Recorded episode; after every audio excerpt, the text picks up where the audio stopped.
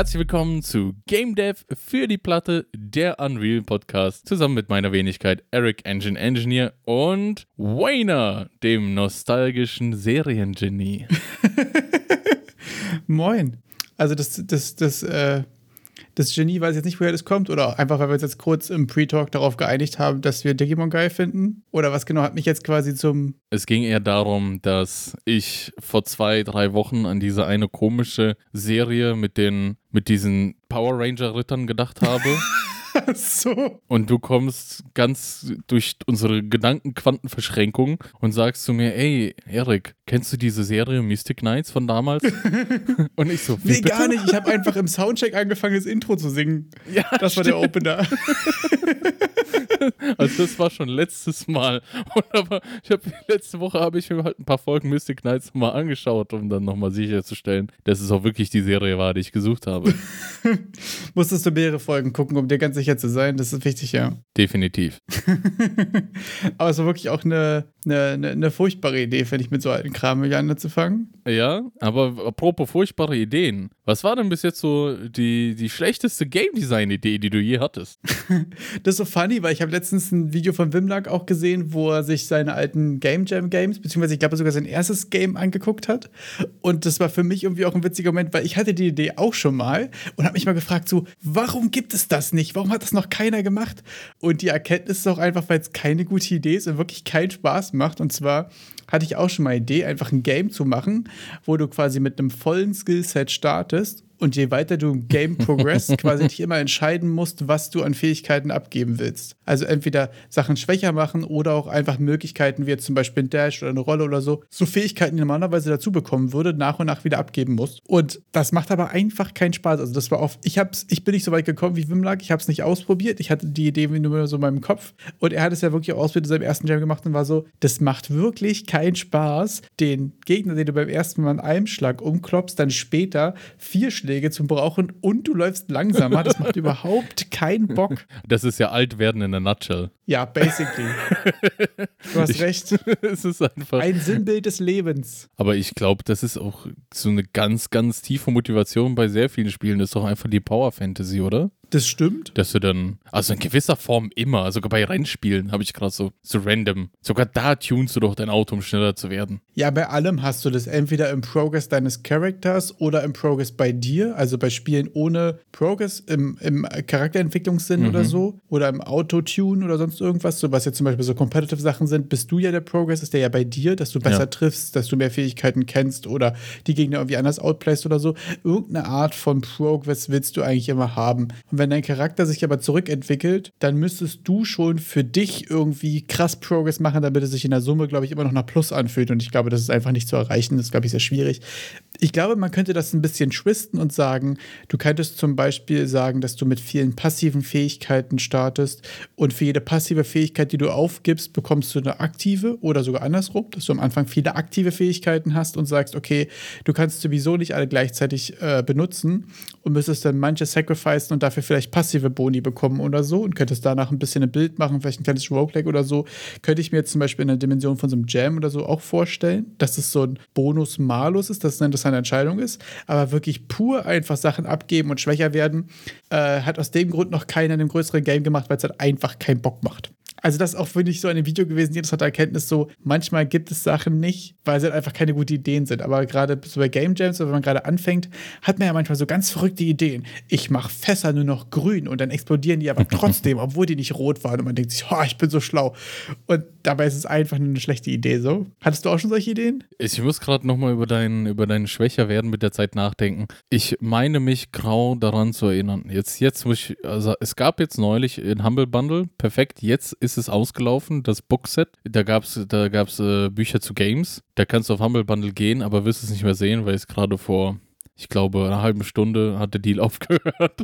Aber das war ein, ein, ein Bundle zu Game Dev Büchern. Und in diesem Bundle war ein Buch, das ich auch schon gelesen habe.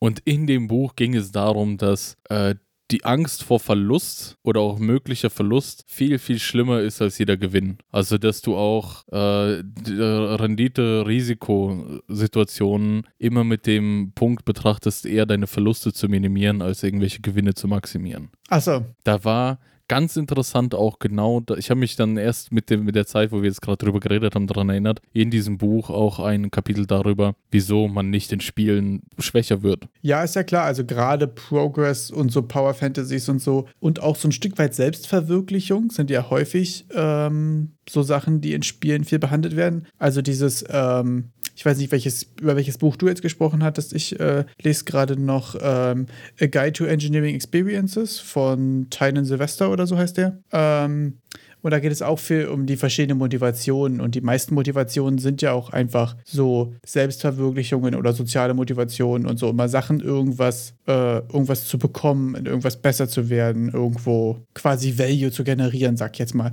Und ich glaube, es gibt einfach nicht viele Szenarien, wo du was verlierst und das irgendeinen Wert hat, sondern es ist ja eher genau, dass du versuchst, es zu verhindern. Was du jetzt auch gerade sagst, so, man entscheidet sich immer im Zweifelsfall gegen Sterben statt für Gewinnen. Also nicht immer, aber ich glaube, das ist, glaube ich, sowas, was man häufig verankert hat. Ganz interessant, dass ähm, da intuitiv hat man als Mensch nicht die Fähigkeit, äh, solche Wahrscheinlichkeiten gut zu berechnen. Also das, wenn du dich mit Stock und Stift dahinsetzt und mit Blatt Papier und anfängst zu rechnen, kommst du natürlich auf Ergebnisse, die du dann ganz rational betrachten kannst. Aber wenn du Wahrscheinlichkeiten versuchst zu fühlen, funktioniert das nicht so gut, weil das unser Unterbewusstsein nicht so ganz auf die Reihe kriegt. Und da ist dann eher Verlustängste und, und Verlust minimieren. Und das ist dann, wenn du dann Dinge wegnimmst, das war irgendwie wie so, dass du irgendwie kein ganzes Level verlieren solltest oder sowas. Wenn du, wenn du im Progress bist, dass du vielleicht ein paar EXP verlierst, aber jetzt nicht den, den Levelaufstieg. Das würde dann dazu führen, dass du nur zu viel, viel schwächeren Gegnern läufst und nur noch dich in denen auslebst und gar nicht mehr versuchst, irgendwie so riskante Moves zu machen. Ja, das ist auf jeden Fall. Also wenn man jetzt bei Dark Souls statt die Seelen, die du bei dir trägst, auch wirklich einfach ein Level verlierst. Ja,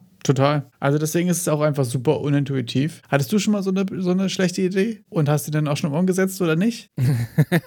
also ich, ich halte mich ja eher an, an einfache, gut erprobte Ideen, äh, denke ich mal. Und deshalb kam es bei mir noch nie zu so einer Idee, dass ich gesagt hätte, das macht jetzt gar keinen Spaß. Hattest du schon mal so eine, so eine richtig dummlustige Idee? Also, wo du schon vorher weißt, dass es Quark ist, aber es ist trotzdem irgendwie eine witzige Geschichte oder so? Mir fällt gerade nichts ein. Vielleicht der Ordnungsamt-Simulator, aber der, der klingt schon echt verlockend. Zum Beispiel ne? sehr, funny, sehr verlockend. Also den, aber den finde ich total legit. Also, der, den fühle ich. Ah, ja. Ich hätte mal, ich hätte mal irgendwie auch einfach so dumm in den Raum geworfen, so, hey, lass mal ein Game machen, wo du nur Gameplay-Sachen, nur Sachen mit Gameplay-Impact per Microtransactions kaufen kannst und nur Cosmetics erspielen kannst. So komplett einfach den umgedreht. Man könnte das auch einfach so abgefuckt NFT-mäßig machen, so jeder kauft dieses Game, kriegt genau einen Charakter und dann kannst du nur noch mit dem spielen und die besten Leute sind dann halt die, die die krassesten Cosmetics irgendwann haben, so. Aber das macht auch wieder keinen Spaß, weil du hast ja dann deinen Charakter und der ist dann so, wie er ist und du müsstest dann irgendwie was kaufen oder irgendwas um den. Also auch super moralisch nicht vertretbar und alles, aber halt auch einfach so eine super dumme Idee, die man manchmal einfach so hat und man denkt sich so, haha, weißt du, wie dumm das wäre? Für die Shits und für die Lols so. ja, genau. So. Aber wahrscheinlich ist das wieder so ein Ding, wenn du noch NFT dazu schreibst, könntest du damit auf Kickstarter drei Millionen sammeln. Aber lassen wir das. Lass nicht machen. Nein, Lass einfach nicht machen. Auf gar keinen Fall. Dieser Enrico Enginio Enginero auf Kickstarter hat aber ein ganz interessantes Projekt. Hat, ich habe aber nichts mit ihm zu tun, ja. Ich stelle mir dann gerade vor, wie du mit so einer Sturmmaske vorm Rechner sitzt. Wie so, äh, wie so Shutterstock-Bilder von Hackern, weißt du? Ist einfach mit der Sturmmaske vorm Rechner. So. Und so deine geheime NFT-Kickstarter pumpst.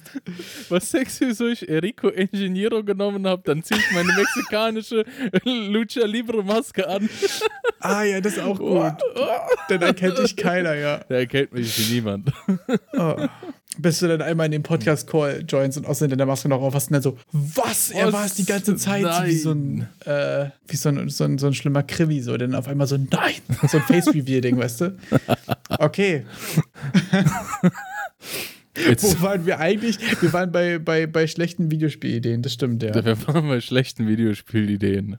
Ich hatte letztens aber auch eine ziemlich gute Idee gesehen und das ist irgendwie eine Kleinigkeit. Ich weiß nicht, ob ich schon das erzählt habe, aber in Across the Obelisk, was so ein, ähm, so ein Koop-Deckbilder äh, ist, also es ist ein bisschen so Darkest Dungeon, Dungeon. Darkest Dungeon, äh, Darkest Dungeon und Slave Aspire quasi gecrossed. Du hast vier Charaktere und jeder hat sein eigenes Deck.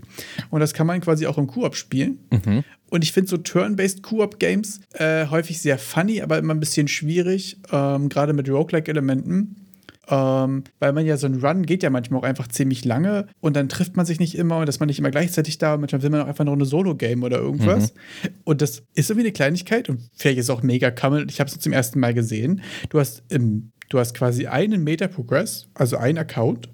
Und auf dem hast du drei Speicherslots für drei Runs für Solo und du hast drei Speicherslots für Multiplayer, für Sessions mit verschiedenen Leuten einfach und Ach, so. nice. Hast aber trotzdem einen übergeordneten Charakter, wo du deine Town upgraden kannst und deine Heroes upgraden kannst und so. Das heißt, du hast diese Roguelike Meta Progression in einem ziemlich coolen Kombination auch mit, ich kann Solo-Runs machen, in verschiedenen Setups auch. Äh, und ich kann auch Multiplayer-Runs machen und kann die alle auf verschiedenen Slots zwischenspeichern und dann doch mit dem anderen die nächste Runde weiterspielen und so.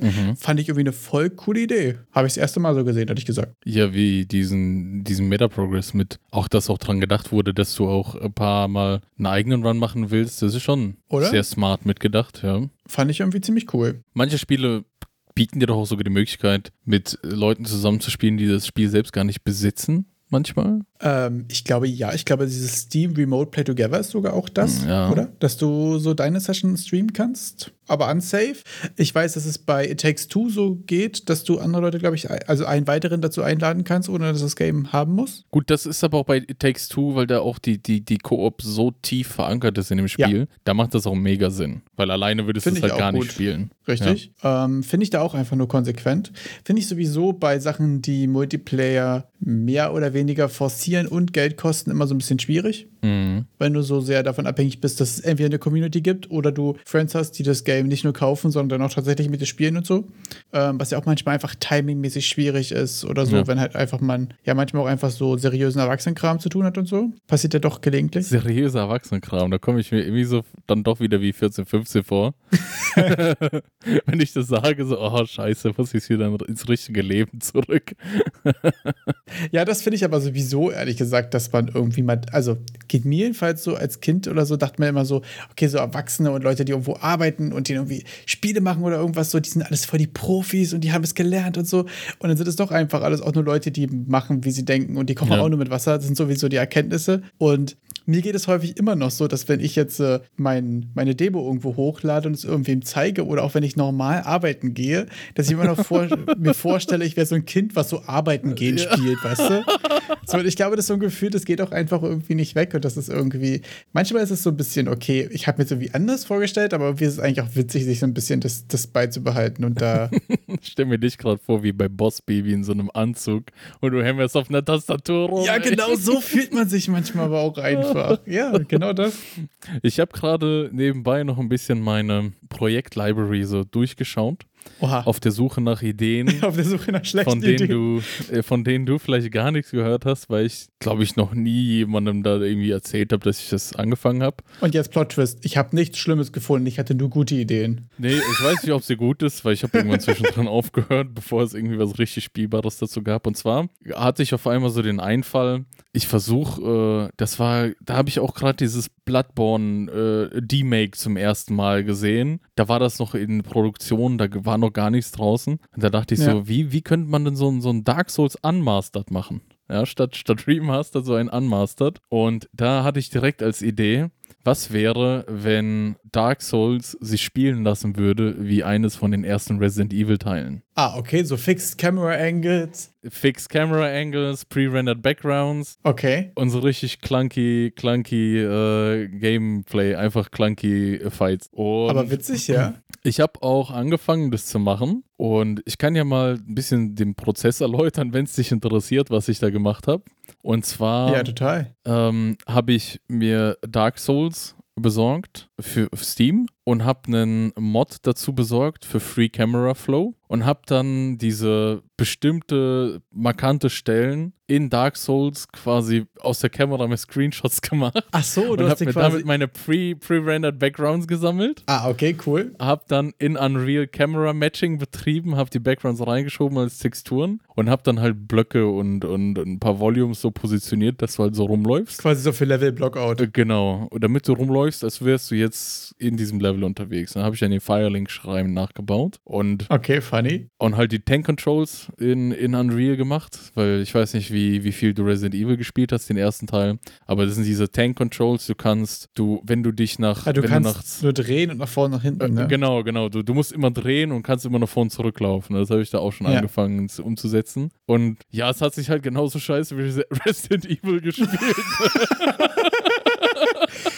Ist, also irgendwie, hat- die Frage hat mir jetzt auch so ein bisschen auf der Seele gebrannt, so, weil das war schon eigentlich auch, also es hat natürlich dem Horror-Setting irgendwie auch was gegeben, ja. aber so richtig gut angefühlt hat es sich ja nie, oder? Es, Also da war für mich, ehrlich gesagt, so Dead, Spla äh, Dead Space die Erleuchtung mit die Controls fühlen sich richtig, richtig gut an Mhm. und es ist trotzdem gruselig wie Sau. So, das hat für mich irgendwie besser funktioniert. ja, da war, glaube ich, eben auch eher dieser Horror-Survival-Aspekt interessant, dass du ja durch diese Controls, du kannst da ja fast nicht zielen. Also mal so unter Ja. uns, das ist ja Glück, ob du triffst oder nicht. Ja. Und das macht ja das ganze Game ja noch riskanter, wenn du hier nur drei Schuss hast und dann wirst du von den drei Schuss zwei auf jeden Fall nicht treffen. Ja, Ja, auch, auch manchmal, du siehst ja schon so ein Fenster, ne? Und du hast ja auch so Ja. eine Antizipation für, okay, da wird jetzt bestimmt gleich irgendwas rausspringen und manchmal kommt was und manchmal nicht und so. mit den pre-rendered Backgrounds kannst du auch ganz schön den Fokus lenken, wie du auch meintest. Ne? Du kannst dann Total. oder, oder richtig komische Winkel um diese ganze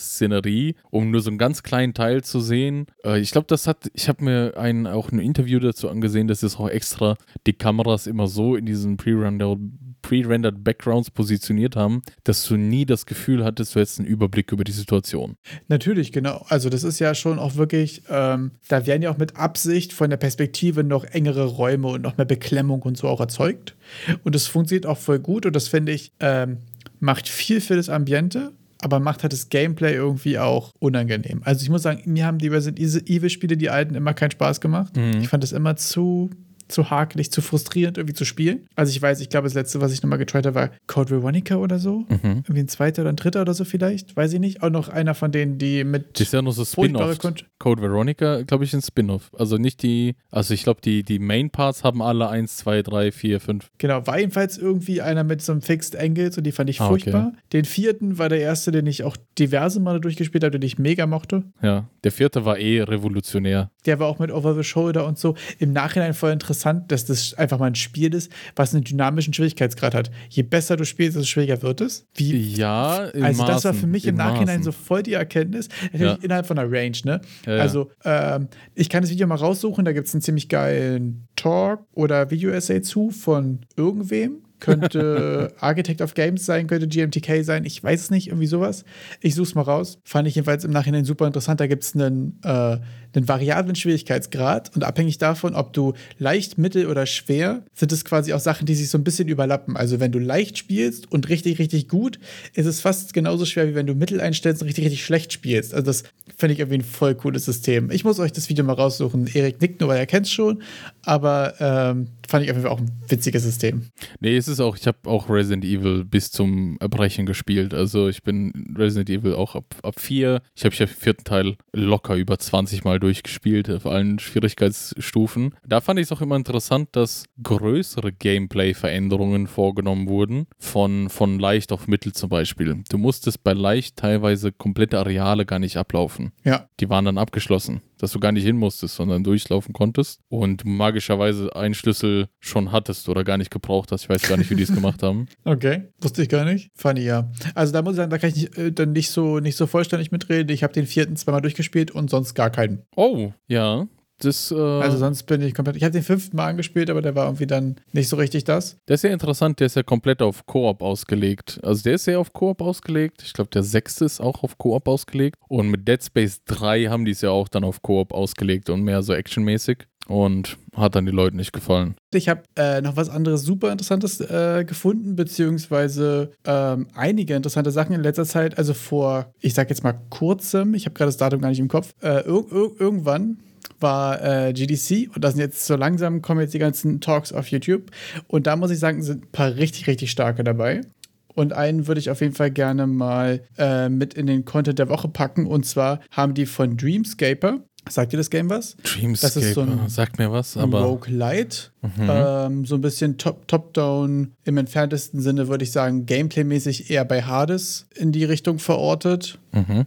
Und hat so Meta-Progression, dass du quasi nachts in deinen Träumen dich über Stages fightest und tagsüber hast du so eine Town, wo du so Beziehungen pflegst und so passive Sachen upgradest und so. wann kam das raus? Ist schon ein paar Jahre her, habe ich jetzt gar nicht genau auf dem Schirm, könnte bestimmt vor zwei, drei Jahren gewesen sein. War auch ein großes Kickstarter-Ding und so, Mhm. war auch lange in Zusammenarbeit der Community entwickelt und so weiter. Nice. Und die haben jeweils eine Stunde Talk darüber gemacht, wie sie Killer Combat on Indie Budget, also wie sie das ganze Combat-System darauf aufgebaut haben und wo sie überall Shortcuts genommen haben, um ein gutes ähm, Kampfsystem zu machen. Mhm. Und es war übertrieben interessant, weil die ganz viel gemacht haben mit, wie mache ich gute Animationen, worauf kommt es an bei Animationen, wann sind mir Transitions und so weiter zum Beispiel wichtig und wann nicht. Also, weil das sind wirklich auch nur wenige Leute, die daran gearbeitet haben. Und die haben so an ganz vielen Ecken und Enden sich Sachen gespart und haben auch wirklich gut immer erklärt, so, okay, weil das hat keinen Input auf den Spieler. Zum Beispiel gibt es bei den meisten Animationen keinen äh, Back-to-Idle-Part hinten dran. Also wenn du normalerweise eine Animation hast, gehst du eigentlich davon aus, dass die aus dem Idle kommt. Dann hast du eine Schlaganimation, dann geht die wieder zurück in Idle. Und die haben sich zum Beispiel häufig diese Transition auf Idle gespart, weil sie gesagt haben, die Spieler haben sowieso immer einen Input. Der rennt danach weiter, der macht den nächsten Attack, der macht eine Rolle oder irgendwas. Und solche Sachen haben sich zum Beispiel gespart. Also sie haben ganz viele coole Sachen gemacht, die viel, die großen Impact haben und ganz viele Sachen äh, auch einfach weggelassen, weil sie die für nicht nötig erachtet haben. Und ich muss sagen, da konnte man irgendwie für für Combat-Systeme so, wo setzt man seine Ziele und wie erreicht man die und so, mega viel mitnehmen, war irgendwie übel stark. Das klingt ja so ein bisschen wie ähm, hier nach dem äh, Pareto-Prinzip. 80, äh, 20% der Zeit macht 80% das Ergebnis. Dass du dann diese kleinen Back-to-Idle-Animationen zum Beispiel weglässt. Genau, also äh, das auch, also ist auch viel mit diesem ähm, gut genug Konzepten so, ne? Mhm. Und auch ganz viel, dass man sich darüber, im, also finde ich, so ein Talk, der bringt einem voll gut bei, was will ich mit meinem äh, Kampfsystem erreichen. So, will ich taktische Entscheidungen haben? Will ich möglichst responsive Inputs irgendwie haben? Oder will ich irgendwie genau gerade dieses ähm, diese Power Fantasy pushen und so weiter? Und was sind meine Prioritäten und wie erreiche ich die und so? Ähm, war auf jeden Fall ziemlich interessant und ziemlich cool gemacht. Auch viel, wo sie Inputs von der Community bekommen haben und so und wie sie das gemerkt haben. Ja, mega stark auf jeden Fall. Also da könnt ihr auf jeden Fall, ich packe euch den Link mal rein und sonst kommen sowieso gerade ziemlich viele GDC-Talks auf YouTube und da sind einige wirklich coole Sachen dabei. Jetzt, wo du, wo wir über Game Design und gute Fights reden, ich, ich war vorhin so ein bisschen im, im Epic Market Store unterwegs. Okay. Und dort ist es dann so, wenn du in die Suche etwas eintippst, dann ist es ja manchmal, dass wenn du ein, zwei Buchstaben eingegeben hast, dass der Market Store schon mal anfängt zu suchen. Ja. Aber dafür, wenn du dann weiter tippst, die anderen Buchstaben verschluckt. Ist das schon mal so passiert? Ehrlich gesagt nicht. Das hat mich auf jeden Fall sehr hart getriggert und ich habe mich gefragt, wie kann man ein Market Store nur so verkacken? Aber, um auf den Punkt zu kommen, diese Unresponsiveness fand ich richtig Hölle. Dass ich dann Inputs, die ich gemacht habe, die wurden verschluckt und ignoriert. Und dann habe ich mir gedacht, bei Games wird das doch auch wirklich schlecht sein, oder? Wenn Inputs einfach nicht erkannt werden. Also, ich finde, gerade so Input-Management ist in Action-Games ja immer ein Riesenthema. Und das wurde auch hier in dem Talk von, von den Dreamscaper-Leuten ähm, relativ viel behandelt. Ähm, weil du hast ja, also gerade bei Inputs von Action-Games ganz, ganz viele Probleme. Du musst ja alles wegbuffern und du musst immer für den Spieler entscheiden, war das jetzt ein Ernst oder nicht. Wenn jemand jetzt 20, 220 Mal Attack drückt, und dann kurz, so ich sag jetzt mal auf sieben Achte seiner Animationen, sieht er, wie der Boss jetzt gerade ausholt. Wir sind natürlich mal wieder bei Dark Souls, Leute, da brauchen wir nicht drüber sprechen. Wenn er sieht, wie der Boss ausholt, fängt er ja danach an, B zu spammen, weil er dann doch lieber rollen will, statt den Input von dem Attack zu nehmen. Die Frage ist, wann machst du wieder das Fenster auf, um zu akzeptieren, dass er jetzt lieber rollen will, statt seinen Attack durchzuziehen. Auf der anderen Seite, wenn er jetzt sieben Achte seiner Animation Attack gehämmert hat und danach nichts drückt, ist er ja auch massiv frustriert, wenn er danach einfach stehen bleibt. Also musst du dir ja schon das Attack-Hammer von davor auch merken. Und das macht immer so ganz verschiedene States auf, wann du Input akzeptierst und wann ist dieser Input Overriding oder wann speicherst du nur den letzten, ist super schwierig. Hast du denn schon mal ein Tutorial oder irgendwas in die Richtung für Unreal gesehen? Weil dieses Input-Management mit, mit vielleicht auch einem Buffering und vielleicht das dann, ich kann mir das so vorstellen, dass du dann eine Command-Queue bekommst oder so, dass du dann wie eben eine Liste von den Inputs hast. Genau. Und wie das Ganze priorisiert wird oder hast du da schon mal was gesehen? Weil das klingt ja eigentlich schon interessant. Ja, super interessant auf jeden Fall. Ich habe ehrlich gesagt, ähm, gerade als ich angefangen hatte mit Unreal, war ich ja auch viel bei Souls unterwegs und viel gesehen, aber nichts davon, was sich damit jetzt doll beschäftigt hat, ehrlich gesagt. Ähm, ich hatte ein bisschen was zu so Attack-Kombos, äh, also dass du so, wenn du dreimal Light Attack hintereinander machst, dann machst du ja nicht dreimal denselben Schlag, sondern du machst halt so von rechts nach links, von links nach rechts, von oben nach unten. Ja. So drei verschiedene Moves quasi. Aber die waren alle nicht so stabil, die Systeme, nicht so robust. Also mhm. die meisten Systeme, die ich da gesehen habe, die haben funktioniert, die sind so ein cooler Prototype-Code, waren jetzt aber keine wirklich guten, nachhaltigen Systeme für. Für ein ernstes Spiel na, auch nicht gut erweiterbar, sag ich jetzt ja, mal, wenn ja. du jetzt dann irgendwie da mehr Sachen machen willst und so. Genau, da gibt es bestimmt aber gute Ressourcen für. Weil ich habe auch so diese Input-Sachen, da bei, bei allen Tutorials, die ich bis jetzt gesehen habe, da wird dann einfach direkt hier an die Animation geklemmt und dann drückst du und dann passiert's und dann ist da keine, keine Interaktion, keine, wie du sagtest, mit Canceln und so, wenn, wenn ich das, wo ist die Prio höher, wann, wie ich das irgendwie parametrisieren kann. Ja dass man da irgendwie so ein, vielleicht einen besseren, bessere Struktur dazu erhält? Ja, also ich glaube auch, das in dem, in dem Grundprinzip laufen zu bekommen, ist jetzt auch nicht die große. Also du kannst ja theoretisch einfach die letzten Inputs speichern und dann brauchst du ja auf deinen Animationen nur eine Art von State Machine, die sagt, in dem aktuellen State save ich den Input einfach. Mhm. Im nächsten State würde ich quasi den Input, den ich gesaved habe, exekuten, beziehungsweise im nächsten State würde ich den Input, den ich bekomme, resetten. Also du würdest jetzt zum Beispiel sagen, wenn du jetzt Animation hast, im ersten Drittel nimmst du ja eigentlich keine Inputs an. Mhm. Wenn er am Anfang gehämmert hat und dann lange nicht drückt, dann ist ja einfach nix die Phase. Dann hast du wahrscheinlich eine Phase, wo du, wo du, wo du irgendwie schon anfängst zu buffern oder vielleicht irgendwie so ein, wo du dir einfach den letzten Command merkst, weil, wenn du Attack machst und du willst einen zweiten Tag hinterher machen, mhm. kann es ja sein, dass der zweite Tag schon früher anfängt, weil häufig ja zwei aufeinanderfolgende Attacks schneller sind als zwei einzelne, die quasi einfach nur hintereinander sind. Und dann hättest du wahrscheinlich nochmal einen letzten State, wo du sagst, okay, wenn jetzt aber ein Interrupt reinkommt, dann nehme ich nicht den ersten Zeitpunkt, wo ich meinen zweiten Attack ranhalten würde, sondern ich nehme den zweiten Zeitpunkt, wo ich wirklich fertig bin um dann die Rolle zu machen. Also, das sind halt so State Machines, die du, die du irgendwie in deine Animation gießen müsstest. Und dann kannst du natürlich noch beliebig komplex deine Queue machen. Du kannst nur einen Command speichern Du kannst aber auch zum Beispiel die letzten drei speichern. Wenn du jetzt zum Beispiel wieder in deinem Fighting Game bist und du sagst, so ein Command ist nicht nur B, sondern vielleicht ist so ein Command auch einfach links, rechts, oben, unten, R1, R2, L1, R2, dann hast du natürlich was anderes, weil dann musst du dir ja viel mehr Zeichen merken, die dann aber zu Zeitpunkt X erst getriggert werden und dann musst du ja analysieren, was davor gemacht wurde. Also ist so eine Sache, ich glaube, die ist auch, da gibt es bestimmt eine gute Ressource für. Wir müssen danach mal gucken. Wir, wir gucken mal danach, ja.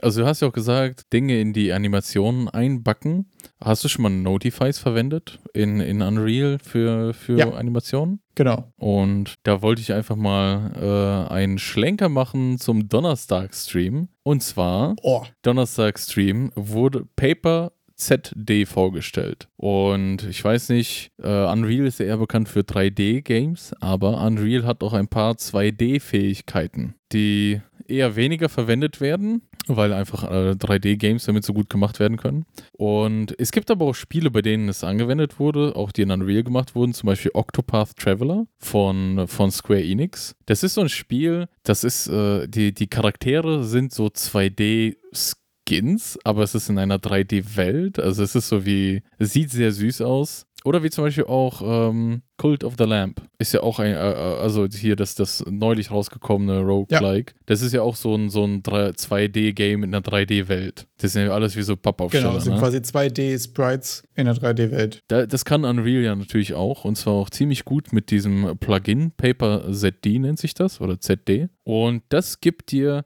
also, also Unreal hat ein, ein 2D-System, das nennt sich, glaube ich, Paper 2D. Und was, damit kannst du so deine, deine Sprites animieren, die Sprites sind ja dann quasi auch wie Materials und da kannst du das auch alles machen. Habe ich auch einmal ein kleines Spielchen drin gemacht sogar. Habe ich aber dann nach, nicht weiter nachverfolgt, weil kein Interesse dran gehabt. Jedenfalls äh, ist dieses Plugin. Tschüss auf die Platte. ja, auf die Platte damit. das hatte ich mal in irgendeinem Freaky Friday im Stream gemacht.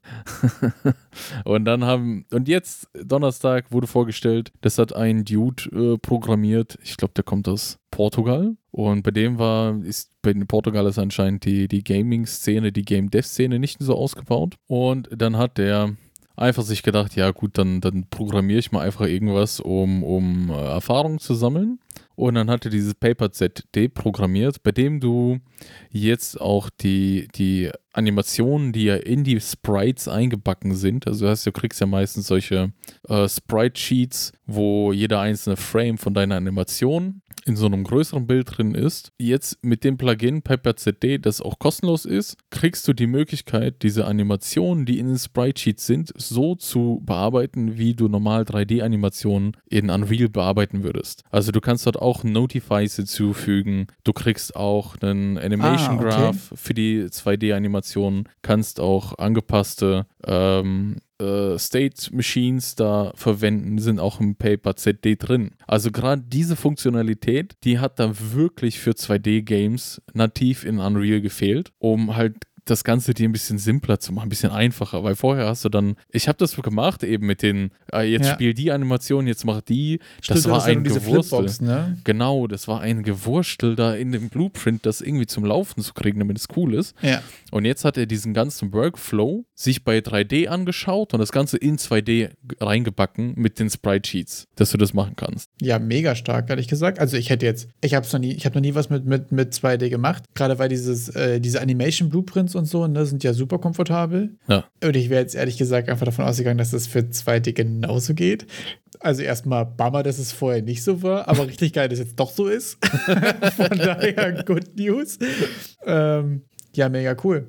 Also gerade weil ähm, genau, also diese Animation zu haben und darauf quasi diese Notifies setzen zu können, was ja mehr oder weniger einfach Events sind, die du dann quasi im Blueprints quasi in Listen hinzufügen kannst. Also du kannst quasi einfach dich auf diese Events subscriben in einem Blueprint und dann ähm, kannst du ja einfach direkt quasi sagen, hier setze ich meinen State, hier trigger ich folgenden Partikeleffekt und so weiter. Das ist ja super komfortabel, das macht das, das Arbeiten mit Animationen doch ein deutliches Stück leichter. Also habe ich gemerkt, dass... Ja, weil man es auch perfekt mit der Animation dann verbinden kann, dass sie sagen kann, genau wenn der Fuß den Boden berührt, Exakt. soll ein Bodengeräusch erzeugt werden. Genau, also das ist für mich auch ehrlich gesagt der einzige Major-Nachteil an prozeduralen Animationen, dass man diese Möglichkeiten zum Beispiel nicht hat, was Notify Device on, on Frame quasi angeht. Da sage ich mal, da behaupte ich jetzt einfach mal ganz stumpf, würde gehen, wenn du einfach nur weißt, was du machen willst. Also wie zum Beispiel, wenn, wenn du jetzt irgendwie eine prozedurale Schlaganimation hast, ja. dann musst du eben auf das Hit-Event warten. Genau.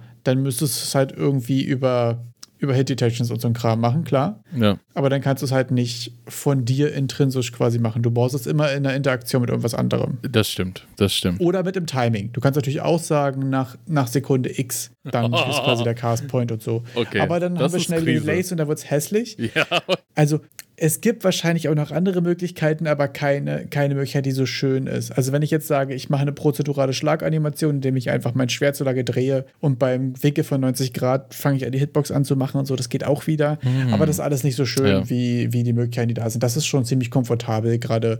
Also habe ich am Anfang viel benutzt. Ähm, für, die eine, für den einen kleinen Prototype Richtung Souls, den ich mal gebastelt hatte, habe ich diesen Animationsgraph erst extrem überladen mit Notifies für alles mhm. und dann danach auch wieder hart aussortiert, weil es viel zu unübersichtlich war und wirklich furchtbar zu zu erweitern. Aber da kann man auf jeden Fall viel mitmachen. Ja, und diese ganzen Funktionalitäten hast du jetzt auch im 2D-Kontext bekommen. Ich glaube, das Plugin ist sogar schon ein bisschen länger äh, da draußen zur freien Verfügung, kostenlos. Aber das Tolle ist halt, jetzt hat äh, eben auch der, der Plugin-Ersteller mal einen kleinen, äh, eben den Donnerstags, Donnerstags-Stream gewidmet bekommen und konnte das alles vorstellen und auch mal zeigen, wie quasi die Anwendung gedacht ist. weil manchmal neigt man ja dazu auch irgendwie das Zeug zu sehen und eigene Sachen zu basteln. Ja. Octopath Traveler habe ich eigentlich auch noch erwähnt, weil Octopath Traveler auch in Unreal gemacht wurde. Also, dass auch Ja. große Studios das auch benutzen für 2D-Sachen. Ja, also die benutzen auch ganz viel dieses Paper 2D mit, mit dreidimensionalen Lightning und äh, Partikeleffekten und so, ne? Das sieht schon auch einfach sehr, sehr geil aus. Das ist schon wirklich cool gemacht. Äh, übrigens, der Typ, der das Paper CD gemacht hat, hat auch ein Game auf Steam, was ihr schon wishlisten könnt, was to be announced irgendwann rauskommt, aber es sieht auf jeden Fall auch schon mal ziemlich cool aus. Heißt Lost Fragments und wir packen den Link mal in die Beschreibung. Ach, der hatte da stimmt, der hatte eine ganz interessante auch Mechanik auch so mit so zwei Welten und sowas. Das kann man Genau, sich mal scheint mir so ein ansehen. bisschen Puzzle-Plattformer-mäßig unterwegs Ja. zu sein. Ist aber wirklich cool gemacht. Da haben wir auch den Donnerstag-Stream abgehakt. Der war diese Woche cool. Kostenloses Plugin, löst ein Problem, das man schon hat. Also super, super. Mit einem Ja, super coolen nice. Kerl, der es vorstellt. für mich schon ein Problem gelöst, worauf ich vielleicht irgendwann mal gestoßen wäre. Immer gerne. Hast du sonst noch News? Ja, diese. Woche zu Un äh, Unreal. Äh, wenn du weitere Probleme hast mit Unreal 5, kannst du ja mal in die Unreal Engine 5.1 Roadmap schauen. Das klingt schon wie, wie eine Krankheit, so Angina pectoris oder so, ne? wirklich.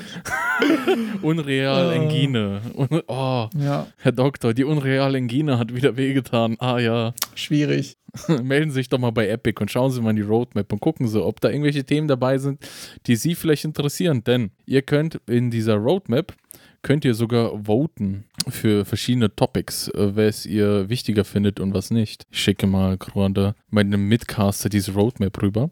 Und zwar listen die ganz viel die Improvements auf, die die jetzt in den neuesten, äh, im neuesten Release tackeln wollen. Ah, okay. Und da sind dann so Sachen wie Lumen Improvements. Ganz interessant finde ich ODSC On-Demand Shader Compilation. Könnte vielleicht dem einen oder anderen die Engine-Startzeit verringern. Also, du hast ja Ah, okay. Shader für Materials zum Beispiel und ich glaube derzeit ist auf jeden Fall so, dass wenn du Unreal öffnest, äh, es muss alles schon vorkompiliert sein, bevor da irgendwie was, äh, also es kompiliert einfach von oben, glaube ich, runter die Liste Ja. und ich habe auch schon bei diversen Emulatoren kennengelernt, dass es so eine On-Demand Shader Compilation gibt, dass wenn du durch die, bei äh, Legend of Zelda Breath of the Wild durch die Savanne äh, galoppierst und dann auf einmal ein neues Material dir vor die Nase kommt, dann wird es einfach fix für deine Grafikkarte kompiliert, damit da der Shader auch ordentlich läuft. Ja. Und das ist dann so On-Demand Shader Compilation. Ich glaube, da hatte Elden Ring auch ganz stark Probleme damit beim Release, weshalb es auf, auf äh, PC, äh, äh, wie heißt das, Frame Drops hatte, weil auf den Konsolen hatten die nicht die Probleme, weil auf Konsolen kannst du durch die einheitliche Architektur die ganzen Shader schon pre-compiled mitliefern mit den Releases. Deshalb hatten die auch auf dem Steam Deck, hat das äh, glaube ich, Va- Valve gemacht, dass die da ein Patch geliefert haben. Stimmt, da hatten die irgendwie ein extra Ding gedreht, ne? Genau, die haben, die haben das einfach, deren extra Ding ist, die haben Elden Ring einfach mal auf dem Steam Deck durchgezockt und allen Leuten diese pre-compiled Shaders zur Verfügung gestellt. Das finde ich manchmal auch so geil, wenn es dann so, so total komplexe Themen sind und dann gibt es einfach so eine richtige Dumm-Dumm-Lösung. So, hey, ja, wir haben es halt einfach mitgeliefert und dann ging's halt. Oder? Ja, das, das ist halt, wenn du einheitliche Architektur hast, dann ist es ja auch gut. Aber ich meine, ja, das PlayStation, stimmt. Das, einheitliche Architektur kannst du pre-compile mitliefern. Und bei den, äh, bei den Windows und äh, Release, also für normal, für Computer, haben die sich dann eben entschieden, macht ja keinen Sinn, weil so viele Grafikkarten, jeder hat eine andere, äh, dann, dann soll eben einfach on demand kompiliert werden. ja. Und noch eine interessante Neuerung sind diese Strata Materials.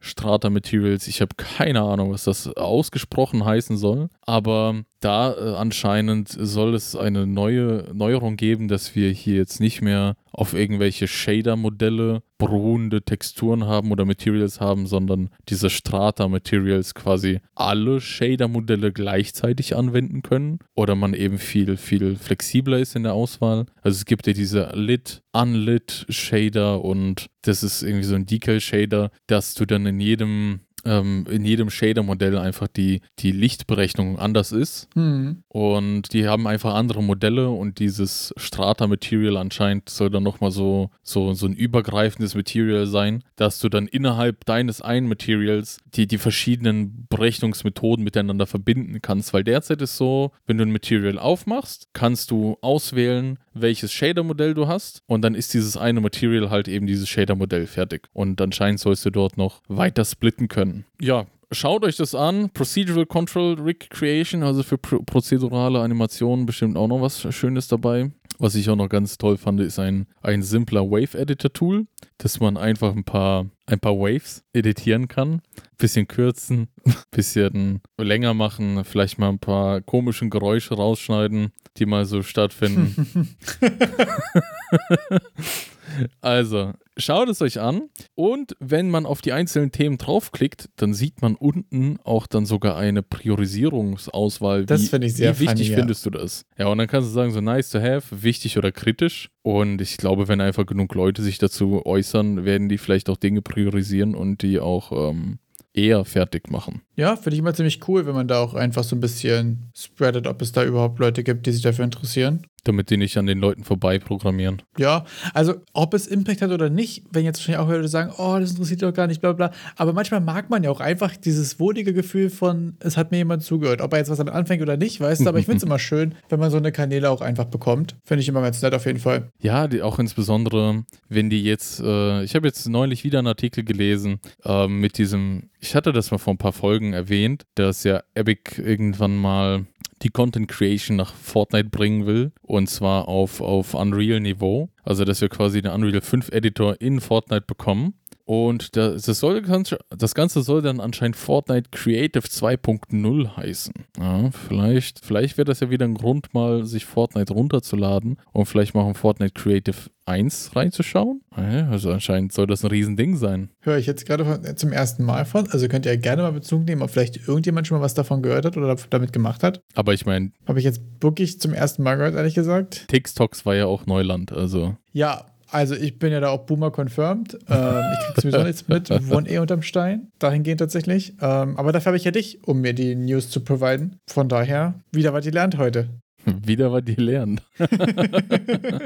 ja, wenn wir jetzt bei dem Thema noch sind, Blueprint Header Previews, gab es da auch, dass du zum Beispiel, wenn du deine, deine Blueprints hast und eine C++-Klasse dazu schreiben willst, kannst du die anscheinend, das soll jetzt im neuen Release vielleicht drin sein, dass du dir direkt diese Blueprint-Header übertragen lassen kannst in C++-Code irgendwie. Also, dass du quasi die, die Base-Funktionalität von einem Block dir direkt als C++ aussprechen lassen kannst und nicht die Variablen direkt drin hast mit deinen New Property Ds. Also so habe ich es verstanden. Vielleicht habe ich mir da auch schon mehr Wunschdenken dazu gemacht, als es. Also ein Import quasi für eine Include für die Interfaces dann einfach, oder was? Also für die, du hast ja dann die ganzen Variablen, wir können mal zusammen drüber schauen. Da kannst du einfach runterscrollen in dem 5.1 Roadmap und das steht bei Blueprint Improvements. Und das nennt sich dann Blueprint Header Preview. Und das Tool soll helfen und äh, Nutzer dazu anführen, wie man die deren Blueprints aus Performance-Gründen nativisen kann. Also ich habe gedacht, für mich hat es sich so gelesen wie Blueprint header this tool helps and guides users that desire na nativizing their blueprint for performance reasons. klang für mich ein bisschen so wie, hey, da kannst du dann irgendwie so einen Block C++-Code dir irgendwo rauskopieren, der dir zumindest deine Variablen und so alles schon mal hin, hinliefert. Hm.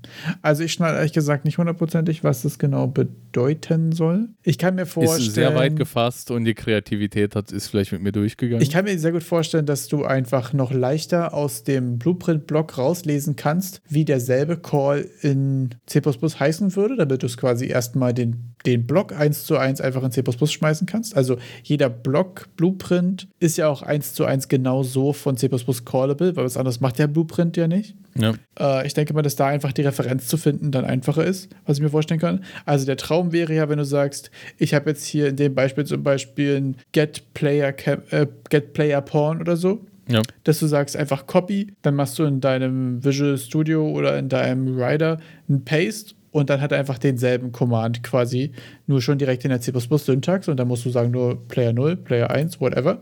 Ähm, wenn dieser Weg quasi kürzer ist, wäre es natürlich cool, weil sonst gräbst du immer da drin und dann lädt deine IDE und manchmal findet das Richtige und manchmal findet das Falsche und wenn es so Template-Funktionen sind, dann hast du ja auch verschiedene Versionen davon, Ja, je nachdem, welche ja. Implementierung für welchen Typen du dann brauchst und so. Und das ist ja manchmal nicht so super in, äh, intuitiv und dann heißt es ja irgendwie auch immer noch Kismet, weil Blueprints halt früher immer Kismet hießen. Ja, stimmt. Und das ist, glaube ich, auch immer nicht so super intuitiv. ja, ja. Ähm, von daher, da den Weg quasi kürzer intuitiver zu machen, ist, glaube ich, eine coole Idee. Was ich mir manchmal denke, was auch cool wäre für, für kleinere Funktionen einfach innerhalb der Blueprints, dass man irgendwie so einen kleinen C++-Editor in, inside von Unreal hätte, dass er dann, dass ich dann so, So, einen rechts, kleinen so- Block so einfach ganz- von Funktionalität hinzuzufügen. Genau, genau. Das ist, ich mach, ich habe eine Funktion im Blueprint geschrieben, die hat meine, die hat die Inputs, die hat die Outputs, die hat die Returns und dann mache ich Rechtsklick und to, to C++ und dann kriege ich schon mal so einen kleinen Block vorgeschrieben mit den Inputs. Einfach so Boilerplate So quasi. ja. Boilerplate, die Inputs, die Outputs, das ist einfach genau matcht wie der Blueprint und dann kann ich innen drin quasi das, das Innere nochmal ergänzen.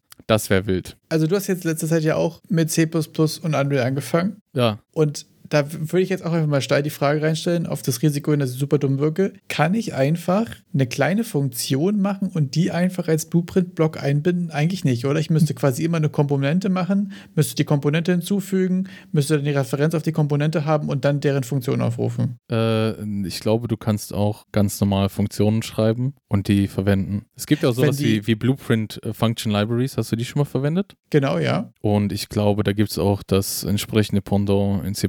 Ich habe es noch nicht gemacht, aber ich gehe sehr stark davon aus, dass das gibt. Ich würde mich Also wundern, wenn es das nicht gäbe. Könntest das wahrscheinlich ja einfach so als. Nee, weiß ich nicht. Habe ich jedenfalls irgendwie in der Form noch nicht, nicht so als erstes gefunden. Das finde ich aber interessant, weil wenn es das gäbe, wäre doch bei, bei jedem C++-Tutorial das die, die, erste, die erste Anlaufstelle zu sagen, guck mal, du machst hier einen kleinen Block, packst den rein, der tut Sachen richtig geil. Oder? Okay, ich nehme das als Hausaufgabe mich mit gerade. und Ja. werde das bis zum nächsten Mal geklärt haben und dir die Lösung präsentieren, wie man das, Das finde ich macht. sehr interessant. Weil ich glaube, das ist eigentlich doch ein geilerer Use Case als das Ganze, was ich bis jetzt halt in C gemacht habe. Weil ich kämpfe ganz, ganz viel damit, dass das in C so unendlich lange dauert und so voll, also es ist, es ist halt in der Hinsicht kompliziert, dass ich mir denke, im Blueprints, egal wie schnell ich das in C gleich hinkriege, irgendwann mal, ist es trotzdem einfacher, intuitiver, schneller alles ausgewählt, perfekt schon mit den Assets verlinkt und dann muss ich mir nicht irgendwelche Klassen in C vorschreiben, die ich dann in Blueprints trotzdem irgendwie bestücke. Aber man, meistens sind es ja nur einzelne Funktionen, die man vielleicht irgendwie mal gerne in C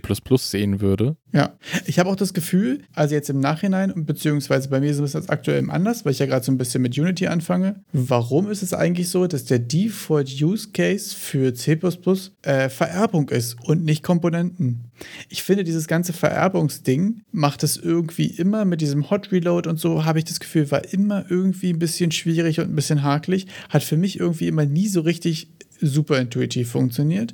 Und ich habe jetzt gerade den harten Vergleich mit Unity, wo Mhm. ich sage, neues Skript, ich hänge das rein und das ist einfach da. Und das funktioniert. Da kann ich eine kleine zwei Zeilen Code schreiben und ich hänge das einfach rein, das funktioniert. Ich hänge es an ein anderes Objekt dran, das funktioniert. Und ich stelle mir jetzt vor, wenn ich das über eine, eine Actor Component machen würde, wäre das doch auch viel einfacher, dann auch auf die, wenn die compiled ist, wieder Bezug zu nehmen und so. Ich habe das Gefühl, wenn das so Blueprints vererbt von, von C++-Files waren, war das immer irgendwie mit den Variablen, dann waren die doch noch nicht verfügbar und wenn ich Blueprint Callable Event mache, Ja, ja. muss ich schließen, komplett neu bauen, dann machen und dann hoffen, dass es callable ist. Also ich refactor jetzt ja gerade in meinem Game, wollte ich gerne refactoren, ich bin noch nicht dabei, wollte ich, habe ich mich damit beschäftigt.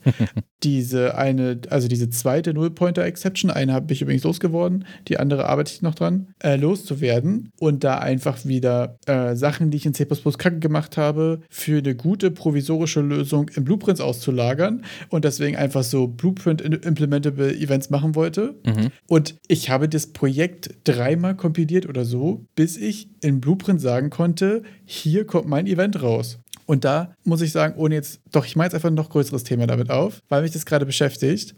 Ich habe das Gefühl, das beste Tool oder der beste Weg für mich gerade irgendwie gut in Game Design und in Gameplay Programming zu werden ist, Wege zu finden, dass ich kurze Iterationszyklen habe. Weil ich brauche da drei oder vier Minuten, bis in meinem Blueprint mir dieses Event angezeigt wird. Das ist doch nicht effizient, wenn ich gerade rausfinden will, was Spaß macht. Also da fühle ich mich gerade irgendwie sehr gebremst und das ist voll schade. Und deswegen ja. habe ich gerade für mich auch festgestellt, dass es sich total lohnt, ähm, erstmal irgendwie einen effizienten Workflow auch zu finden, wo man kurze Iterationszyklen hat. Ich, ja, ich glaube, dieser da einfach gar kein C anfassen. Das scheint mir leider auch irgendwie gerade die Erkenntnis zu sein. Es ist das vielbeschworene, was ja auch in, in den ganzen Epic-Tutorials auch von, von Epic immer gesagt wird, äh, für, für Iterations- und Prototyping-Speed. Also es ist mir dann auch erst so richtig aufgefallen, als ich versucht habe, mehr C zu verwenden, dass es einfach länger dauert. Also bei Blueprint haue ich auf Compile und mach an und es geht los. Also ist doch wirklich auch eigentlich die Erkenntnis, wirklich erst, wenn im Blueprint eigentlich alles perfekt ist und du brauchst nur noch Performance oder Anbindung an irgendwelche externen Sachen oder so, wirklich nur dann und auch nur dann und auch ganz vorsichtig den Refactor in C++ zu machen und sonst wirklich ja komplett auf Blueprints zu. Also, weil ich merke jetzt gerade, wie sehr mich das jetzt behindert, dass ich meine ersten äh, fünf Abilities oder überhaupt mein Ability-System in C++ gemacht habe und ich jetzt im Nachhinein was daran ändern will. Das macht überhaupt keinen Spaß gerade. Also das ist wirklich, wirklich furchtbar. Also das ist natürlich auch meine Schuld. Ich habe auch wirklich furchtbaren Code geschrieben. Aber ich merke, wenn ich Kacke im Blueprint mache und die refactoren will, dann geht das schon irgendwie deutlich besser und schneller, weil einfach die Iterationszyklen kürzer sind. Gar mhm. nicht mal, weil jetzt Blueprints irgendwie besser funktioniert als C++. Ich glaube ehrlich gesagt, ich kann in C++ besser und nachhaltiger Funktionalität erzeugen als in Blueprints. Einfach weil ich da besser drin bin, das irgendwie gut und leicht erweiterbar und so zu machen.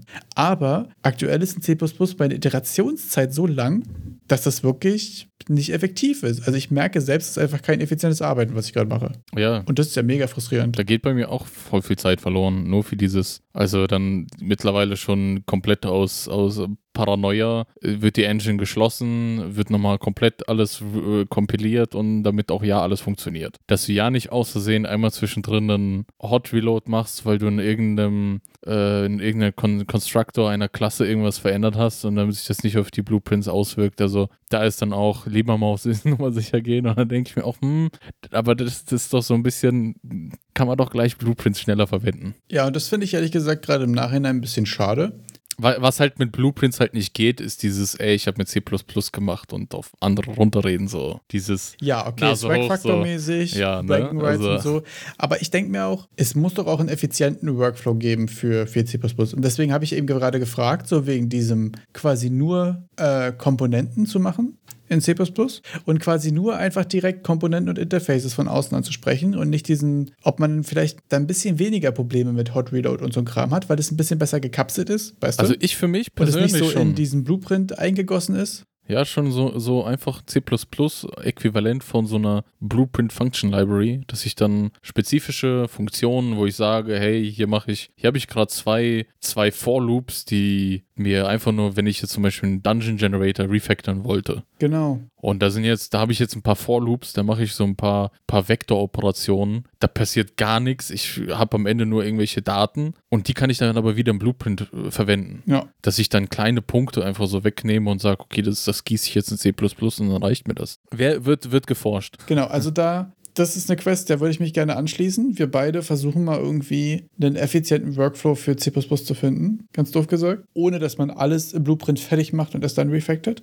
Weil das finde ich auch schade. Also ich habe ja auch mit allem ursprünglich mal angefangen, weil ich mir dachte, ich mache sowieso C und ich will eh Spielentwicklung machen, dann kann ich es ja auch irgendwie kombinieren.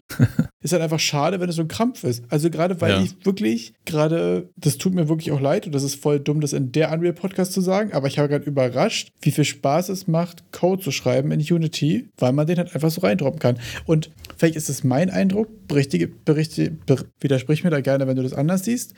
Ich habe auch das Gefühl, dass in, in, in, in Unreal Tutorials viel, viel mit Vererbung von Anfang an gearbeitet wird und gar nicht mit Komponenten. Und bei Unity ist ja alles eine Komponente. Da ist ja jedes Skript einfach nur was, was du oben drauf hinzufügen kannst. Und du hast ja nichts, was in diesem Objekt selbst so steht, sondern du hast ja immer Skripte, die du an ein Objekt ranhängst, was quasi das Äquivalent ja zu einer Acting Component ist. Oh, da, ich glaube, ich glaub, da ist echt fundamental der Unterschied, dass ich glaube, Unreal ist wirklich ein, ein das hat so ganz, ganz tief dieses objektbasierte System drin. Und in, in Unity, glaube ich, nennt sich das Ganze ECS, Entity Component System, dass du die Entities hast, die dann verschiedene Komponenten haben. Genau. Das ist so ein, ich glaube, ein relativ Es ist so ein bisschen verschiedener Ansatz. Komposition versus Vererbung. Ja, genau. Das ist dann so dieses. Aber ich, merke, dass ich gerade Komposition sehr mag und mich frage, ob das vielleicht cooler wäre. Das, das, ich, alles hat seine Vor- und Nachteile, sch- schätze Also ich ich mal glaube- einfach, ne? Also ich glaube, für Blueprints, dieses ganze Event-Handling und so, ist es cool, wenn du es in dieser einen zentralen Instanz hast, wo deine ganzen Events und deine Hit-Events und so ein Kram und so ankommen. Äh, und ob du jetzt einfach ein Game-Object hast, an dem ein Skript hängt, oder ob du einen Actor hast, wo ein Skript drin ist, macht es auch keinen Unterschied. Aber so, so Funktionalitäten von C mit reinzuhängen, so im Kontrast zu Blueprints, könnte das vielleicht in der Komponente, müssen wir mal ausprobieren. Wir drehen uns gerade ein bisschen im Kreis, sorry. Ja, ja, das können wir auf jeden Fall ausprobieren, auch mal schauen. Also ich, ich würde dann gerne für mich persönlich auch in Zukunft diesen C++-Teil wirklich minimieren in der Hinsicht, dass ich nicht, dass ich einfach nur kleine, kleine Funktionen schreibe in C++ und die irgendwo reinhängen Genau kann. Äh, im, Im Blueprint, weil es gibt ja Blueprint Function Libraries und das hätte ich am liebsten mit C++, dass ich dann irgendwelche Funktionalitäten, ja, irgendwas abgesondert dann mir eine Funktion schreibe äh, und dann das dann später verwende. Ja, genau. Also das wäre ja auch mein Opener quasi gewesen, ob es sowas gibt, ob man das irgendwie reinbekommt. Also ob man es als Function Library macht oder ob man sich selbst einfach quasi eine, eine Library an Components macht und die einfach anspricht. Ja, wo man das vielleicht auch nachschauen könnte, auch den, den Unterschied oder zumindest mal, ist immer schwer, finde ich, Dinge zu finden, die jetzt nicht konkret über Game-Programmierung sind, sondern über die Unreal Engine an sich, wie die funktioniert. Also mal, ich habe ein, zwei YouTube-Videos gefunden, wo der Unreal Engine Code selbst besprochen wird. Ah, okay. Also, ne, nicht, nicht irgendwie ein Spiel machen, sondern die Unreal Engine selber mal beleuchten, weil die ist ja Open Source verfügbar. Und ganz interessant ist, dass ich da auf, auf äh, im neuen Unreal Dev Learning Hub bin ich auf ein paar Videos gestoßen, wo einfach mal eher High-Level erklärt wird, wie die Engine überhaupt funktioniert. Also, Ja. außer, ja, ja genau, prove me wrong, wenn, wenn es da diese eine Resource gibt, die die komplette Unreal Engine Zeile für Zeile zerlegt. Wenn ja, bitte lasst sie uns zukommen oder mir zumindest. Ja, immer gerne Input, Leute. also da sind wir auf jeden Fall sehr begeistert von. Und ist auf jeden Fall, wir, wir werden den Link, äh, wir werden es verlinken, wie, wie die Unreal Engine selber funktioniert, weil so eine, so eine kleine Editor-Funktionalität, das ist etwas in einem Rahmen, wo ich mir zutrauen würde, hey, da würde ich vielleicht mal selbst versuchen, ein Plugin zu schreiben Oha. in Unreal, für Unreal ein, ein Plugin, das in so eine kleine Editor-Box aufgeht und ich mir die, die äh, Input-Variablen von der, also so wie ich gerade meinte, so, so ich habe eine Blueprint-Funktion, Rechtsklick, äh, Make C++ Function dazu. Ja. Und dann wird so ein kleine, kleines Editorfeld aufgehen. So habe ich mir so ein bisschen vorgestellt. So ganz ohne ansatzweise auch nur eine leiseste Ahnung der Implementation zu haben. Also theoretisch müsstest du damit ja einfach nur eine statische C++-Klasse generieren, Ganz genau. die quasi deine Funktionen stored. Und das ist dann einfach deine Library. Und wenn du dann eine neue erstellst, müsste der, könnte der sich überlegen, ob er quasi eine neue statische Klasse macht oder ob er das quasi in einer Library-Klasse mehr oder weniger speichert. Und da sind einfach so Grundfunktionalitäten drin. Ich meine, dadurch, dass ja auch ähm, zum Beispiel die, also die ganzen Blueprint-Funktionen, die du ja eh in deinem Actor immer drin hast, die sind ja auch irgendwo verfügbar. Ne? Also ganz blöd gesagt, ich kann ja eigentlich so weit in die Engine mich irgendwo reinzecken, dass ich dort einfach meine Funktionen dazu schreibe. Das kannst du auch machen, dass du sie quasi in den Actor quasi als, als Methode mit reingießt. Dann hast du wieder, also das hat eben wieder diese Vererbung versus Komposition-Frage. Ja. Machst du es als Komponente, die du hinzufügst? Machst du es als statische Klasse, die irgendwo rumsteht und hoffentlich keine Daten speichert, weil so Global Data ist immer schlecht, also ist immer ein Risiko. Oder vergräbst du es quasi in deinen Actor oder sogar ins Object, quasi in die Vererbung, worauf dein, dein Dings, was du gerade benutzt, sowieso irgendwo basiert. Das sind ja, glaube ich, jetzt so spontan die drei Möglichkeiten, die ich sehen würde, wo du so eine Funktion hinpacken kannst, ganz blöd Ja. gesagt. Ja. Das wäre es, hätte so, sowas so einfach eine Erklärung, ja, bisschen wie funktioniert Unreal mehr, dass man dann solche Fragen beantworten könnte. Wie, was ist eine fucking Blueprint Function Library? Weil ja das genau das ist, was ich gerne in C hätte. Da hast du ja im Endeffekt auch. Ich verwende die schon gerne mal. Ich habe mir da ganz viel ähm, äh, 2D-Vektor, ganzzahlige Vektoren, also Integer-Vektor-Funktionalitäten in so einer Blueprint-Function-Library für meinen letzten Dungeon Generator gemacht. Ah, okay. Weil ich arbeite gerne mit eben mit Integern, das ist dann mit den Vergleichen und so noch Suchen einfacher, weil wenn du dann irgendwelche Floats suchst, dann funktioniert das alles nicht. Und da habe ich dann auch einfach eine Blueprint Function Library gemacht, habe dort die Funktionen reingeschrieben und die waren aus allen anderen Blueprints verfügbar. Also mich würde jetzt spontan interessieren, wie ist diese Blueprint Function Library auf C++-Seite implementiert. Also das ja darunter genau. ist ja auch wieder C++ einfach und es ist ziemlich wahrscheinlich ja einfach deine statische Klasse, die deine Funktion stort. Das wäre doch schon alles, was ich je haben wollte. ja, wahrscheinlich ist es gar nicht so ich finde es interessant, auf, auf drei Viertel des Weges habe ich das Gefühl, ist es doch wieder gar nicht so kompliziert, wenn man das machen wollen würde. Fünf Minuten. Also mein Problem wäre jetzt, also für, für, für, für, meine, für mein ursprüngliches Problem, dass ich gerne aus Blueprints C Sachen callen möchte, ja. glaube ich, kann ich, ich glaube, statische, statische Klassen kennt quasi Unreal in dem Sinne nicht, sondern es ist ja immer ein Actor, der tatsächlich irgendwo existiert so. Mhm. Und den müsstest du dann immer suchen. Also, weil auf den brauchst du ja wieder eine Referenz. Dann hast du aber wieder so ein Singleton-Ding. Dann schreiben jetzt die ersten Leute in die Kommentare, nein, Singleton sind böse. Man muss nur aufpassen bei Singletons, man kann Kacke damit machen. Wir werden eine Lösung finden. Ja, finde ich voll. Wir, wir werden mal rausfinden, auch wie diese Blueprint-Libraries implementiert sind. Das würde mich sehr interessieren. Ja, das ist sehr interessant. Es ist, ist es statisch oder ist es ein Singleton? Wir, wir nehmen noch Wetten an. Die Raten sind 5 zu 1 für statisch. Erik, was sagst du? Wuff. okay, Erik würde sich gern seiner, seiner, seiner Stimme entziehen. Ich lasse mir ähm, nicht in die Karten sehen. was ich auf jeden Fall noch kurz übersprechen muss, was du bestimmt auch gesehen hast. Also erstmal habe ich zu meinem Prototype-Feedback äh, von Simon von der Game Dev Podcast und auch von dem Blog, den wir letzte Woche empfohlen haben, bekommen. Und erstmal vielen Dank dafür. Und was er noch gepostet hat, was ich super interessant finde, was ich auf jeden Fall gerne mal teilen würde, und zwar der Style Guide zu den Visual Effects von League of Legends. Ich weiß nicht, ob du reingeguckt hattest. Ja, Mann, das da habe ich kleine, reingeschaut. Das ist eine kleine Präsentation. Ich glaube, irgendwie 30 Folien oder so, 37 sind es. Und fand ich ehrlich gesagt super interessant. Da geht es so ein bisschen ähm, wie haben sie Visual Effects in LoL gemacht, beziehungsweise was ist ihnen wichtig, worauf fokussieren sie sich und was ist so das Grundkonzept für Effekte in League of Legends. Und das finde ich super interessant. Ich bin ja auch großer Dota äh, Dota-Fanboy und äh, fand es interessant, gerade den Kern, ehrlich gesagt, dass sie bei Visual Effects immer ein primäres und ein sekundäres äh, Element haben. Und das Primäre ist hauptsächlich dafür da, quasi den Shape und so ein bisschen die Intention des Effektes ähm, zu visualisieren. Also zum Beispiel, du hast eine Explosion, dann ist das, ist das primäre Element so ein Kreis. Der zeigt dir, wo ist der Effekt und äh, wo musst du quasi stehen, um, um Damage zu bekommen oder um Heal zu bekommen und wo musst du quasi hinrennen, wenn du raus willst. Und die sekundären Elemente sind immer die, die dafür sorgen, dass das irgendwie geil aussieht, dass das so ein bisschen zu dem Helden passt und dem so ein bisschen Background gibt und so. Und das ist irgendwie total intuitiv, aber ich fand es total cool, das nochmal so dargestellt zu sehen und auch zu sehen, worauf die sich so fokussieren. Dass sie zum Beispiel auch eine Farbpalette für den Helden haben und eine extra Farbpalette für die Visual Effects des Helden. Die sind auch so ähnlich. Äh, in einem ähnlichen Spektrum angeordnet, aber auch nicht komplett identisch. Fand ich auf jeden Fall super interessant. Ich finde auch schon krass allein, wie viel Production Value alleine diese Präsentation reingegangen ist.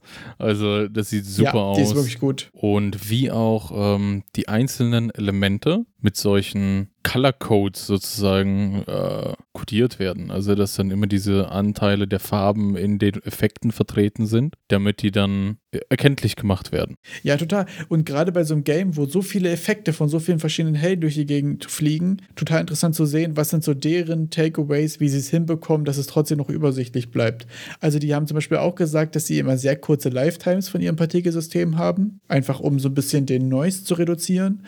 Und auch, dass sie für alle Fähigkeiten und alle Sachen, die irgendwie irgendwo Effekte haben, also alle Sachen, die irgendwie dargestellt werden müssen, quasi so ein äh, so ein Wichtigkeitsscaling haben von so, okay, einfach nur so Ambient Idle Kram bis hin zu eine Basic Attack, dann ein Damage Spell, ein defensiver Spell, der nicht so sichtbar sein soll wie ein Damage Spell zum Beispiel und dann sowas wie eine Ultimate, die natürlich sehr prägnant, sehr groß und sehr deutlich sein muss und wie sie so Abstufungen haben für die Wichtigkeit und dann für wie, wie sichtbar soll das sein und so. fand ich irgendwie ziemlich cool gemacht. Und wie ich sehe, verwenden die ja auch teilweise ja auch wieder so ganz, ganz einfache geometrische Figuren, was ja auch irgendwie einer von deinen Tipps aus den letzten Podcasts war. Ja. Einfachere Formen zu wählen. Und da habe ich ganz witzig auch auf Reddit was neulich gesehen, wo jemand auch so äh, verwende geometrische, simple Figuren ins Ad absurdum getrieben hat. ja, das habe ich auch gesehen, das sah richtig cool aus. Wir werden einen Link posten. Das ist so ein kleiner Ego-Shooter, sage ich mal. Wo äh, ich glaube, es ist ein First-Person-Puzzler, tatsächlich. First, achso, ja, First-Person-Puzzler, aber da, da, ist, da hat, der hat eine Waffe in der Hand und Ja. das ist einfach wirklich alles nur Cubes. Es ist nur Cubes und Licht. Das macht eigentlich da alles. Cubes und Reflexion und Licht. Ja. Und das ist, sieht so unfassbar gut aus. Und da sieht man so einfache Sachen richtig in Szene gesetzt, ist der Way. Konsistent, äh, die, Ja. die, die Farben aufeinander abgestimmt. Es ist so minimalistisch, aber einfach durchgezogen und verleiht dem Ganzen so einen, einen Eindruck, äh, dass es aussieht wie aus einem Guss. Ja, ist wirklich sehr stark gemacht. Finde ich auch ziemlich cool.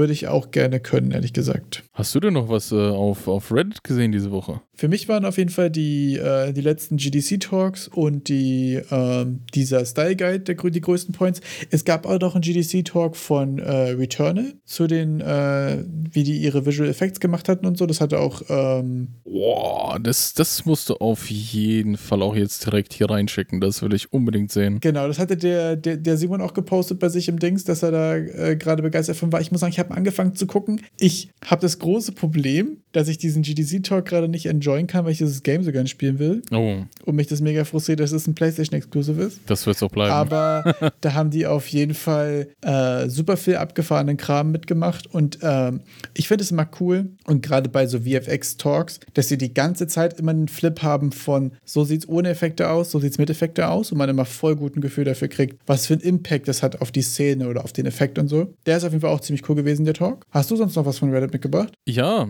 es gab folgendes. I've made 125 plus fantasy building models you can use in Quaternius! any of your projects for free. Es ist Bester? Quaternius Frau? zugeschlagen. Beste, Beste Person. beste Rotation. Ha? Wegen Quaternion. Ach, egal. Ja. Hab- Hat ein bisschen gedauert. Beste, beste Person. Rotation. Ähm, Und ja, 125 Fantasy Buildings. Also wer äh, Fantasy Buildings äh, auch, auch hier, die auch aufeinander aufbauen, also so wie, wie Age of Empires, immer, immer dicker, immer krasser, mehr Steine und immer mehr ausgebildet, können zuschlagen. For free, kann man nichts sagen, ist immer geil. Quaternius is the man, ja, mega stark. The Person. the person. Habe ich auch äh, gesehen und habe mich wieder darüber gefreut. Also, wir haben, glaube ich, jetzt mal drei, vier Folgen gerade nicht darüber gesprochen. Wir packen es mal wieder rein. Es gibt Quaternius Death und es gibt Kenny. Das sind zwei Personen, die unendlich viel geilen Scheiß for free äh, mit der zur Verfügung stellen für Spieleentwickler rund um die Welt, die es for free benutzen können. Viele Models, viele Animationen, 2D, 3D. Ähm, super viel cooler Kram, besonders zu Prototypen oder mit minimalen Editierungen noch einfach dazu zu deinem machen. Fun Fact: In meinem Game übrigens sind ja rundherum so Pillars quasi, die auch dieses Grid-Material drauf haben und so ein bisschen aussehen wie, als hätte man so eine Stadt in so ein Grid-Material ge ge getunkt einfach. Das sind auch einfach nur Hochhäuser von Kenny mit dem Grid-Material oben drauf. Das sind so auch so Kleinigkeiten, wo man einfach aus, aus Assets irgendwie seinen eigenen Kram machen kann und das ist immer ziemlich cool auf jeden Fall. Ähm, ich glaube, dann sind wir auch ehrlich gesagt schon, schon durch für heute. Ich habe gesehen, wir sind auch schon ganz schön spät unterwegs. Ähm, ich würde mich auf jeden Fall nochmal für das Feedback zu Gridpunk Survivors bedanken, beziehungsweise noch darauf hinweisen, ich werde wahrscheinlich, bis die Folge, es ist gerade Montagabend, bis die Folge morgen Abend rauskommt, wahrscheinlich nochmal ein Update machen. Ich habe zuletzt nochmal Sounds geupdatet und das letzte Feedback mit eingearbeitet und ein von zwei Null-Pointer-Exceptions schon gefixt. Ähm, an dem anderen scheitere ich gerade noch an meiner C++-Implementierung von Vergangenheit zu Rainer aus dem Juni, wo ich mir nicht ganz sicher bin, was genau er da verzapft hat, ehrlich gesagt. Also doch, ich weiß mittlerweile genau, aber ich weiß nicht warum. ähm, und damit würde ich die letzten Worte auch dir überlassen. Also, ich habe vorhin mein E-Mail-Postfach gecheckt und da stand drin, in meinem itch.io-Feed gab es ein Update, dass ein Wayner hier Wayne Wars geupdatet hat. Also wird es auch bald einen itch.io-Link geben, oder wie, oder was? Yes. Es gibt Yes. schon eine Seite und es gibt schon ein Logo. Und Ganz mehr genau. es tatsächlich noch nicht. Das wurde mir nämlich auch schon angezeigt und das In- wollte ich jetzt einfach mal dir vorwegnehmen. Under Construction To be announced. Also da gibt es auch äh, Einstellungen, dass ich es hätte nicht sehen können. Ach so, nee, ja. nee, ja. Das darfst du schon sehen. Das darf ich schon sehen. Gerne Feedback zu dem Logo. Weiter gewinne ich ja nicht, mehr gibt es da nicht. Doch, ich habe es aber sogar schon, schon hochgeladen. Also falls jemand entdeckt dort, äh, kann man es auch schon laden. Ich werde jetzt auch mein nächstes Update nicht mehr auf Drive laden, sondern direkt auf Itch laden und das dann in Discord verlinken, weil das nämlich einfacher ist, als wenn ich jedes Mal überall updaten muss. Fürs nächste Mal bitte auch recherchieren, wie man, wie das mit den Updates funktioniert mit Unreal. Das würde mich echt interessieren. Wenn du quasi der, derzeit ist ja so, wenn du ein Update rausbringen würdest, du löschst komplett Wayne Wars und machst die nächste Version Wayne Wars rein. Aber so ein inkrementelles, so ein Delta-Update, das du dann nur, das kannst du doch mit Unreal auch machen, oder? Ist es nicht einfach so, dass man das in denselben Ordner lädt und der tauscht einfach nur die Dateien aus, die sich geändert haben? Das würde ja heißen, du musst ja irgendwo im Hintergrund verfolgen, was war zu 03 zum Beispiel der heiße Shit und was wurde, was wurde verändert zu 04. also als, als ausgewachsener Entwickler würde man ja einfach da nicht in den Ordnernamen die Version reinschreiben, sondern der Ordner oder irgendwas würde wahrscheinlich immer gleich heißen und irgendwann hast du eine Version .txt oder so, die da irgendwo mit, mit drin ist, mit eingegossen. Und die ändert sich natürlich auch und die wird auch geupdatet. Und wenn ich jetzt klassisch in äh, Versionsverwaltung unterwegs wäre, würde er halt Mhm. einfach, ich würde meine Änderungen committen und würde die hochschieben und dann würde er nur die Sachen ändern, die sich geändert haben. Ich glaube, anders funktioniert das auch nicht, wenn du bei Steam updatest. Es, das wollte ich gerade fragen, also ob es dann irgendwie komplizierter ist, zu sagen, hey, der soll sich nicht wieder das ganze Spiel runterladen und dann ersetzen. Hottag von mir wäre wahrscheinlich nicht. Wahrscheinlich Regelt das ist es einfach Steam nur so, dass er die Dateien runterlädt, die sich geändert haben. Macht das Steam automatisch? Irgend, irgendwo muss er. Achso, okay. Ja, natürlich. Also du hast ja eine Versionsverwaltung, irgendeine Logik quasi in Steam, der, wenn ich jetzt sage, dass die neue Version sagt, aha, die drei DLLs haben sich geändert und das hier hinten hat sich geändert und die Version.txt haben sich geändert. Und das heißt, jeder, der quasi die aktuelle Version haben will, kriegt alle Sachen, die sich geändert haben. Okay. Und über, über einen, irgendeinen Hash-Check oder so kannst du ja gucken, ob sich Dateien geändert haben. Quasi, wenn du die binär comparest, so dann kriegst du ja Nice, mit, was okay. sich geändert hat und was nicht. Und anders funktioniert klassische Versionsverwaltung ja auch nicht. Okay, da habe ich auch was gelernt für heute. Das Steam das übernimmt. Ich Also, dachte, ich ich dachte glaube, das macht ehrlich man gesagt- in Unreal. Keine Ahnung. Ich habe mich noch nie Ich weiter glaube damit ehrlich beschäftigt. gesagt nicht, dass Steam da noch mehr inhaltlich prüft oder du irgendwie Unreal sagst, okay, das ist neu, das ist neu, sondern ich glaube einfach, dass der stumpf guckt, welche Dateien haben sich geändert. Aber ähm, wenn ich mit Itch fertig bin, werde ich mit Steam anfangen und wir werden es gemeinsam rausfinden in zwei bis acht Wochen. Zwei bis acht Wochen. Wir nehmen dich beim Wort. Ich, äh, ich danke das dafür, dass ihr so lange, von Erik da. ich, ich danke, dass ihr so lange mit uns dran geblieben seid. Wir hören uns nächste Woche und werden das Mysterium der, der Blueprint Function Library in C++ hoffentlich gelöst haben. Bis zum nächsten Mal. da fragen wir auch auf jeden Fall auch nochmal nach, ob Erik was zum Epic Mega Jam submitted haben, was wir nämlich vergessen haben. Und bis zur nächsten Woche. Ciao. Ciao.